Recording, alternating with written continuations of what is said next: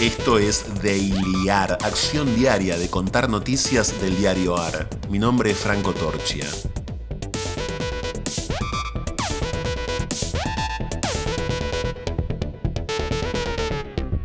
Otoñarse, ¿qué significará? Sobre lo que no hay discusión es que otoño cae lunes. Otoño es lunes. El otoño es el comienzo de lo que puede parecer un martirio o el inicio de una larga metamorfosis. Que otoñarse sea entonces cambiar, un verbo tan dinámico como deiliar. Titulares de hoy del diarioar.com. Vence el aporte a las grandes fortunas. Con denuncias por evasión y cautelares, cada parte prepara su estrategia.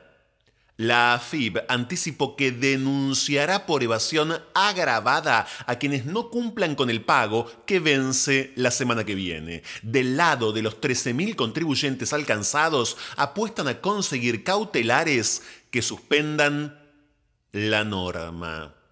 Soberanía científica e independencia, los desarrollos hacia la vacuna argentina contra el COVID-19.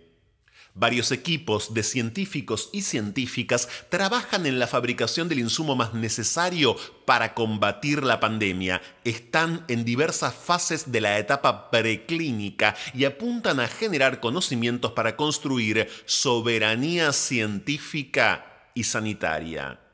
Vecinos armados, zonas liberadas y la interna policial detrás de la inseguridad en Córdoba. En barrio Pueyrredón, a 30 cuadras del centro de la capital cordobesa, los vecinos advierten, vengan, los estamos esperando, y se armaron para defenderse de los delincuentes.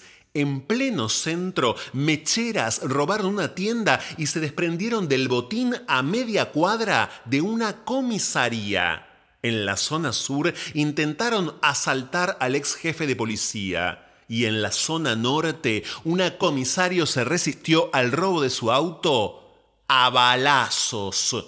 Todo ocurrió en solo una semana. Vergüenza. La constructora del presidente del Real Madrid y otra que hizo negocios con Moyano, entre las que ganaron las mayores obras del gobierno de Alberto Fernández. En un relevamiento de El Diario AR sobre todas las licitaciones de proyectos viales de ingeniería y arquitectura de la actual administración, a la cabeza no figuran las grandes empresas tradicionales del sector, sino otras de menor envergadura. Algunas están involucradas en la causa de los cuadernos. Otras habían logrado buenos contratos con Macri. Orgullo. Dice la licenciada en letras Florencia Angileta en Nuestras casas, refugio, fantasmas y desolación, su columna de opinión. La casa no siempre es un lugar seguro. El femicidio de Silvia Sarabia es el extremo de esa parábola, pero el techo es el lugar donde todos los demás derechos pueden empezar todos los demás derechos. Todos los demás derechos. Todos los demás derechos. Dicen que no sé contar historias, porque desde la niñez poseo una salud que esquiva la costumbre, que me hace desaparecer de las ideas tradicionales.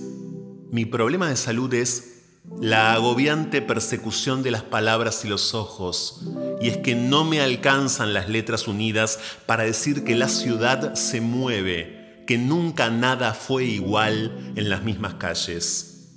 Se dice que la pequeñez íntima que conservo me debe excluir del mundo y determinar infeliz por cobarde y débil, por llorona.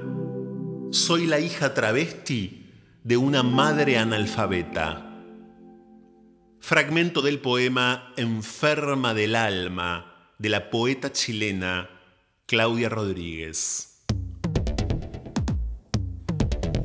Esto fue de Iliar. Estas fueron algunas noticias de hoy. Hay muchas más y están en eldiarioar.com. Podés seguirnos en Twitter y en Instagram, arroba eldiarioar y también en Telegram, el diario AR. Diseño sonoro, Caja Mágica Estudio.